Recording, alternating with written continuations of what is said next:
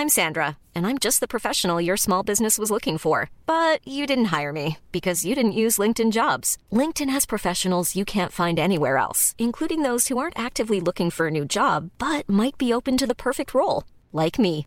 In a given month, over 70% of LinkedIn users don't visit other leading job sites. So if you're not looking on LinkedIn, you'll miss out on great candidates like Sandra. Start hiring professionals like a professional. Post your free job on linkedin.com/people today.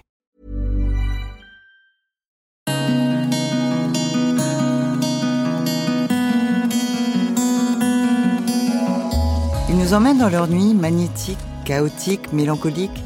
Ils éclairent leur nuit noire, les bleus, les blanches, celles d'hier et d'aujourd'hui, toute leur nuit. Ce soir, l'écrivaine Nina Bouraoui est l'invitée de la rencontre d'après minuit, épisode 5. Ça se passe dans la bibliothèque de l'Hôtel Lutetia à Paris. Dans son dernier livre, Tous les hommes désirent naturellement savoir, publié aux éditions Lattès, Nina Bouraoui raconte comment la nuit l'a aidée à ne plus renier qui elle était, une femme homosexuelle. À cette heure tardive, elle se souvient de ses années 80 et aussi des années d'avant, l'enfance en Algérie, l'adolescence sur le dance floor des boîtes de nuit bretonnes, les nuits de frissons à se raconter des histoires qui font peur. Nina Bouraoui après minuit à écouter sans trembler. Bonsoir Nina. Bonsoir. Quand on s'est parlé, quand on a échangé pour euh, préparer cette rencontre, vous souhaitiez qu'on se retrouve sur les marches, enfin qu'on se retrouve au théâtre de l'Odéon. Quand je suis arrivée à Paris en 85, 86, j'avais euh, décidé euh, de défier un peu Paris. Et je suivais des études de, droit à Assas, donc j'habitais le coin, j'habitais rue Notre-Dame-des-Champs. Et quand je rentrais, euh, j'apprenais la ville en marchant. Et je sais qu'à chaque fois que je passais euh, devant le théâtre de l'Odéon, je faisais cette prière euh, de devenir euh, quelqu'un à Paris, mais quelqu'un qui écrit. Exister, c'était écrire et c'était publier surtout. Vous me disiez que vous n'aimiez pas la nuit. Oui, je n'aime pas trop la nuit. Euh, j'ai été élevée dans un pays assez violent, l'Algérie. Euh, et à Alger, euh, la nuit, on était calfeutrés dans les appartements ou dans les maisons. Euh, on n'était pas triste, hein, on faisait la fête, c'était les années 70. Mais en revanche, la nuit était synonyme de violence, d'insécurité, de peur. Euh, ce bagage-là, je l'ai- transporté avec moi, euh, hélas, à l'âge adulte. J'ai une relation ambiguë avec la nuit. Parce que la nuit a été aussi euh, la possibilité pour moi de devenir la personne que j'étais, c'est-à-dire euh, vivre mon homosexualité. Euh, dans les années 80, j'ai découvert ce lieu qui s'appelait le Katmandou. Et pour moi, la nuit était la porte d'accès à, ce lieu, c'est-à-dire et à la porte d'accès à ce que j'étais. Et puis la nuit a une autre dimension pour moi, c'est l'écriture. C'est-à-dire que j'ai des livres de nuit, vraiment, que je n'ai écrits que la nuit. Euh, et des livres de jour. La nuit, mon esprit est, différent. Euh, ce sont des livres plus nerveux, plus sombres, euh, plus rapides aussi. Poupée Bella, je l'ai écrit en quatre nuits. C'était un journal de nuit, donc je ne pouvais que l'écrire la nuit. Donc la nuit me fascine et à la fois me fait peur, mais ce sont des peurs d'enfant. Quand vous écrivez Poupée Bella en quatre nuits, comment vous tenez le choc pour écrire Comme le dernier, hein, je écris de 8h du matin à 4h du matin, euh, du café. Beaucoup de café. Mais c'est vrai qu'il y a des livres de fulgurance, et dans ces cas-là, euh, la nuit est assez. euh, oui, porte chance. Vous parliez tout à l'heure des, des nuits que vous passiez au Katmandou. Vous attendiez finalement que le jour se lève pour repartir de cet endroit? En fait, j'avais pas peur de la violence de la rue. Euh, j'avais peur qu'on me suive, c'était arrivé, mais pas souvent. Disons que je séparais ma journée en deux. Euh, et donc j'attendais euh, vraiment que le jour se lève pour aller dans un café. Je ne pouvais pas rentrer directement ou il fallait que je marche. J'ai vraiment fait l'expérience de la transgression. C'est la société qui vous inculque euh, cet esprit-là de on n'est pas comme les autres, on n'est pas dans la norme, nous sommes des marginaux. Euh, parfois, j'avais l'impression de vivre une forme douce hein, de délinquance, ce qui est terrible. J'avais l'impression qu'on ne parlait pas de moi, pas trop en littérature, pas trop au cinéma, pas trop euh, dans la publicité. À l'université, il n'y avait pas trop de femmes comme moi, en tous les cas, elles se cachaient.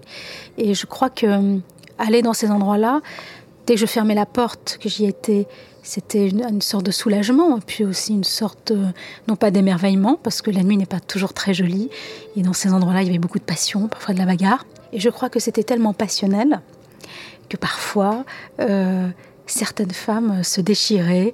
Il y avait beaucoup d'infidélité, il y avait beaucoup d'histoires. Mais c'était assez drôle parce que c'était un lieu euh, tellement migaré, tellement étrange, qui réunissait des femmes de milieux tellement euh, différents. Mm. il y avait des infirmières, il y avait des médecins, il y avait des anciennes détenues, il y avait des avocates, il y avait des prostituées. Et c'était drôle parce qu'il y avait des policiers qui venaient prendre des verres là. Catherine Deneuve parfois passait par là, Serge Gainsbourg passait aussi. C'était un lieu, euh, c'était un lieu assez à la mode. Pourquoi avez-vous le, le sentiment qu'on est, enfin que vous avez pu devenir vous la nuit? Qu'est-ce que le jour ne permettait pas? J'avais honte. C'est terrible parce que j'ai eu honte euh, longtemps. Euh, pendant longtemps, je me suis cachée, j'ai menti, je me suis inventé des amoureux. Euh, j'avais aussi l'excitation de vivre une double vie, j'aimais bien ça. Et puis euh, la nuit était euh, une. c'était vraiment, oui, une, seconde histoire qui commençait. Et puis j'étais surtout la plus jeune, c'était assez drôle. Moi j'avais 18 ou 19 ans et j'ai appris mon métier finalement assise au bar en train de regarder toutes ces femmes si différentes qui tissaient des histoires et qui en défaisaient aussi, et qui m'ont raconté, qui se sont confiés parce que la nuit, avec l'alcool, les, les, gens parlent beaucoup plus. Et moi, j'étais toujours euh, plutôt assez sobre. C'était mon côté euh, certainement paranoïaque qui m'a protégée. Il fallait toujours que j'ai un œil euh, sur ma personne. Ça, c'est peut-être les restes de mon enfance en Algérie, être toujours aux aguets, toujours penser que la violence est, est tapie quelque part. Et j'ai recueilli beaucoup d'histoires. J'ai eu l'impression de trahir parfois euh, ces amis-là, ces amis de la nuit, en les, en les faisant euh, s'infiltrer euh, au cœur de mes romans. Mais je pense que dans le dernier, je leur ai plutôt rendu hommage. Tout d'un coup, le livre scelle, peut-être pas à l'éternité, mais pour un petit moment, cette vie qui est partie. Certaines d'entre elles vous ont contacté après ce livre? Ce livre dont on parle? Tous les hommes désirent naturellement savoir. Euh, oui, oui, oui. Euh, oui, parce qu'on formait une bande. Et finalement, euh, le livre est plutôt très fidèle à ce qu'on a vécu. Vous n'aviez pas clairement, avant ce livre, dit je suis homosexuel à, la terre. à quel âge vous aviez quand vous l'avez confié à vos parents? Mais je ne l'ai pas confié. C'est-à-dire que moi, j'ai grandi comme ça. Euh, C'est-à-dire qu'à 4 ans, je savais. J'ai dit à ma mère, je m'appelle Mohamed. J'avais un oncle qui s'appelait Mohamed, que j'adorais. Euh, m'a dit non, tu ne t'appelles pas Mohamed. Parce que mon prénom, c'était Yasmina. Hmm. C'était trop féminin, c'était trop long, je ne voulais pas. Donc j'ai dit alors Nina. Il m'a dit ok, Nina, ça va. Puis après, j'ai jeté toutes mes robes. J'ai commencé à avoir les cheveux très courts. On m'appelait jeune homme tout le temps. Ma grand-mère française n'aimait pas trop. Le relevait souvent. Elle me disait Nina, il va te pousser une petite barbichette, Nina, il va te pousser un zizi. J'avais peur, moi, je vérifiais, c'est hyper traumatisant. À l'adolescence, incroyable, je trompe tout le monde parce que je deviens une jeune fille. Les formes, les cheveux longs, mais je suis toujours homosexuelle. Moi, j'ai des passions absolues devenir fou. Alors là, oui, je ne dormais pas. Moi, je suis tombée vraiment folle amoureuse d'une fille qui avait 16 ans, mais qui en faisait beaucoup plus. Euh, et j'étais tout le temps chez elle. Elle s'appelait Diana. Et en fait, c'est elle qui m'a dénoncé. Euh, et ma mère est venue me voir, elle m'a dit tu es homosexuel, mais très durement. Je n'aimais pas du tout. Et ma mère a eu un mot très bizarre, elle m'a dit avec l'éducation que je t'ai donnée. Et pourtant, ma mère est quelqu'un de très tolérant. En plus, elle épouse un Algérien. La différence, c'est ce que c'est. Mais en fait, c'est ce qu'elle m'a dit. Tout d'un coup, euh, j'étais devenue un peu la bête noire du lycée. Plus personne voulait passer des week-ends chez moi. Les parents appelaient. J'étais devenue euh, la fille malsaine du coin, alors que moi j'étais juste une amoureuse et j'avais, euh, j'étais amoureuse d'une seule fille. Et, donc voilà, et donc je n'ai pas, j'ai accusé cette fille. J'étais horrible. J'ai fait le truc inverse. J'étais d'une cruauté et d'une homophobie épouvantable. Et puis le temps est passé. Là, j'ai vécu une double vie sans rien dire. Et c'est un jour, ma mère m'a dit, dis-moi, avec ma sœur, elle m'a prise un peu comme ça, c'était un peu le tribunal. Euh, donc j'ai rien à vous dire. Et puis je sais pas, les choses sont venues euh, de façon naturelle. Mon père avait compris depuis longtemps. Il fallait que je fasse quelque chose qui attirait l'attention pour détourner le regard et l'attention de ce truc. Et j'ai pardonné euh, ce que j'étais en écrivant, en publiant, euh, en ayant du succès. Euh, tout d'un coup, j'étais quelqu'un de, de, fréquentable. Et aujourd'hui, vous faites, vous dites, j'ai d'autres plaisirs dans la nuit. Vous faites quoi de vos nuits? Est-ce que vous dormez? Est-ce que vous sortez? Est-ce que vous marchez? Comme toutes les femmes et tous les hommes du monde, la nuit, c'est pour euh, partager euh, des moments intenses avec euh, les amis qu'on aime, avec la femme qu'on aime. après, je ne suis pas comme les autres parce que je peux écrire aussi, donc peut-être comme nombreux écrivains. Les écrivains souvent aiment bien la nuit, mais je, me couche de moins en moins tard. J'ai appris à, aimer la beauté du petit jour. j'ai appris à aimer la lumière. J'ai appris euh, à aimer les longues journées euh, et à être euh, très concentrée le matin depuis longtemps. Maintenant, ma nature, je suis plus du tout un oiseau de.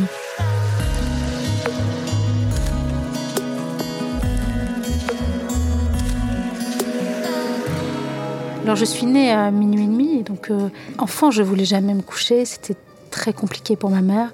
J'étais une enfant assez hyperactive et la nuit était synonyme de grande crise d'angoisse. Et je finissais toujours euh, à réussir euh, par atterrir euh, dans la chambre de mes parents parce que je ne dormais pas. J'étais insomniaque. la nuit était pour moi le lieu des, fantômes, des sorcières, des tremblements de terre, parce qu'il y en avait beaucoup en Algérie. Et donc c'était une nuit plutôt, oui, plutôt angoissante. Donc en fait, vous, n'avez, vous aviez peur, enfant, la nuit? Oui, moi, la peur a été un sentiment qui a gouverné euh, très souvent euh, et pendant longtemps ma vie, parce que j'ai des traumas. Je ne sais pas si j'en ai davantage que les autres, mais en tous les cas, ça a fait de moi un écrivain. J'ai été élevée par euh, des parents particuliers, parce qu'ils se sont rencontrés en pleine guerre d'Algérie, que ma mère française, mon père algérien. Cela a créé des tensions avec leur famille, surtout la famille française. Et puis j'ai vécu, oui, dans une ville qui était violente, j'ai eu un arrachement. J'ai adoré, moi, cette ville. C'était ma ville. J'y ai grandi jusqu'à l'âge de 14 ans. J'en ai voulu à ma mère, mais aujourd'hui, je la remercie parce que nous avons fui euh, ce qu'on a nommé après euh, la décennie noire en Algérie. Donc, oui, la, peur a été, euh, a été aussi un moteur. C'est-à-dire que la peur, je crois que la peur a, a alimenté mon désir d'écrire. Je ne dis pas que l'écriture est une thérapie, mais j'ai écrit beaucoup sur la peur, j'ai écrit beaucoup sur les fragilités, euh, sur la violence. C'est quelque chose qui m'a toujours euh, extrêmement intéressée entre les êtres humains avec l'amour. Donc je sais doubler les choses. Vous avez écrit dans ce, dans ce très beau livre, Dans le milieu des filles, j'apprends le mensonge. Je ne sais pas si c'est lié à la nuit ou à l'homosexualité. Le mensonge, c'est nocturne la nuit, on se, on se transforme. Alors, euh, la femme que j'aime m'a dit euh, Mais non, la nuit enveloppe. Ça ne doit pas faire peur. La nuit est enveloppante. Et c'est vrai que, vu, ainsi, euh, je pense qu'elle a raison. Mais pour moi, oui, la nuit, parce que c'était des nuits étranges à l'époque de ce livre, à l'époque du Katmandou, c'était des nuits de sortie, c'était des nuits, non pas de mythomane, mais chacun a inventé sa vie pour séduire. Donc oui, il y avait du mensonge. Quand la nuit, quand vous n'avez pas le moral, vous faites quoi? Alors dans ces cas-là, quand je suis seule, euh, je regarde des films des années 80. Voilà, je regarde souvent des films avec Sophie Marceau. je regarde souvent la Boom 1, la Boom 2, l'étudiante. Et là, tout d'un coup, je me reconnecte à mon adolescence. Et c'est euh, euh, c'est assez, c'est un bon remède un bon remède à la peur, à la torpeur euh, et à l'insomnie. Tout d'un coup, il y a la gaieté qui s'invite. Ou alors, je peux écouter de la musique. Et quelle musique? La nuit, quand rien ne va plus? Moi, je suis une fille des années 80. Alors, euh, la journée, j'écoute tout et n'importe quoi. Mais la nuit, c'est vrai que je retourne à mes origines. J'ai pas du tout peur d'avoir mauvais goût la nuit. Vous parlez dans, dans, ce dernier livre. Vous écriviez Minuit sonne, les deux poids de l'horloge cognent. Est-ce que minuit, c'est le son de l'enfance?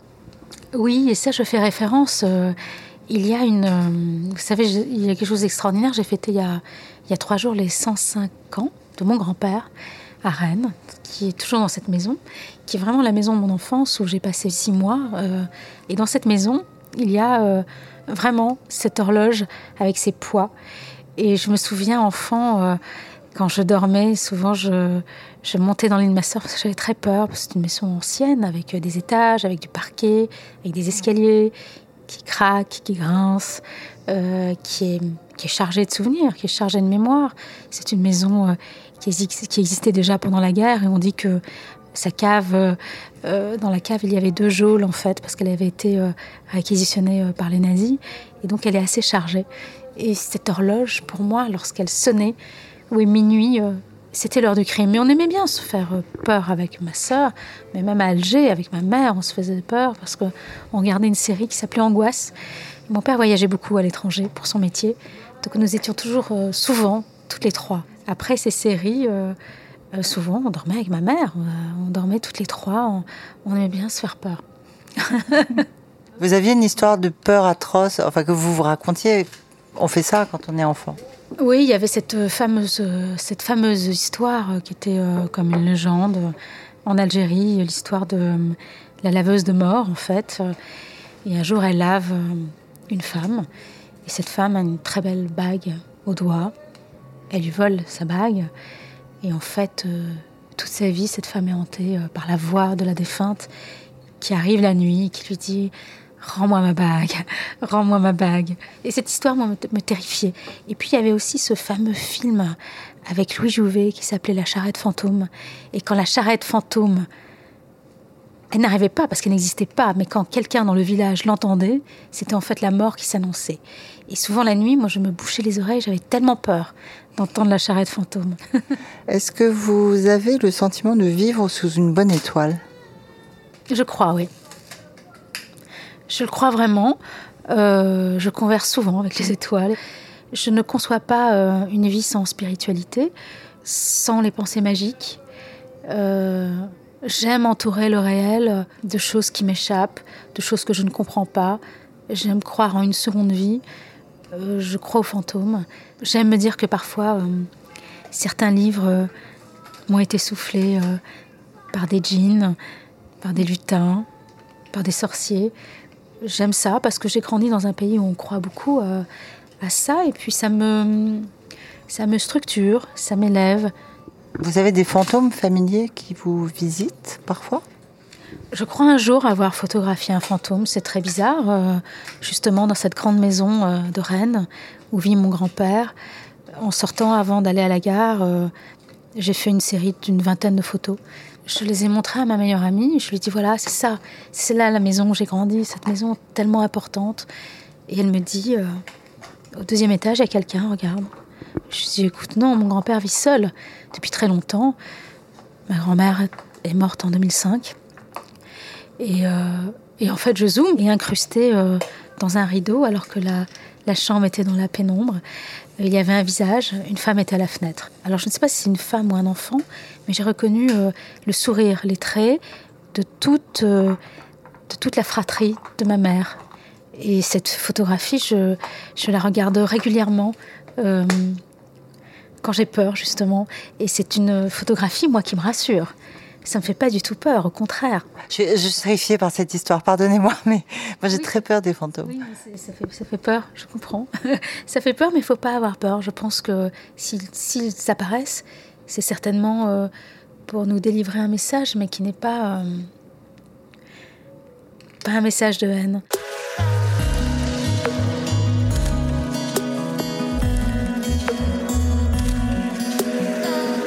Euh, est-ce que vous avez un souvenir de nuit d'ivresse? Ah oui, je crois. Euh, si, j'ai eu des nuits d'ivresse. Alors, euh, mais moi, mon ivresse est toujours n'est jamais très n'est jamais très pointue. Hein. Je suis quelqu'un du contrôle. J'ai parfois aussi beaucoup de problèmes avec le manque de contrôle chez les autres. J'ai une sorte de de morale un peu insupportable, hein, j'avoue.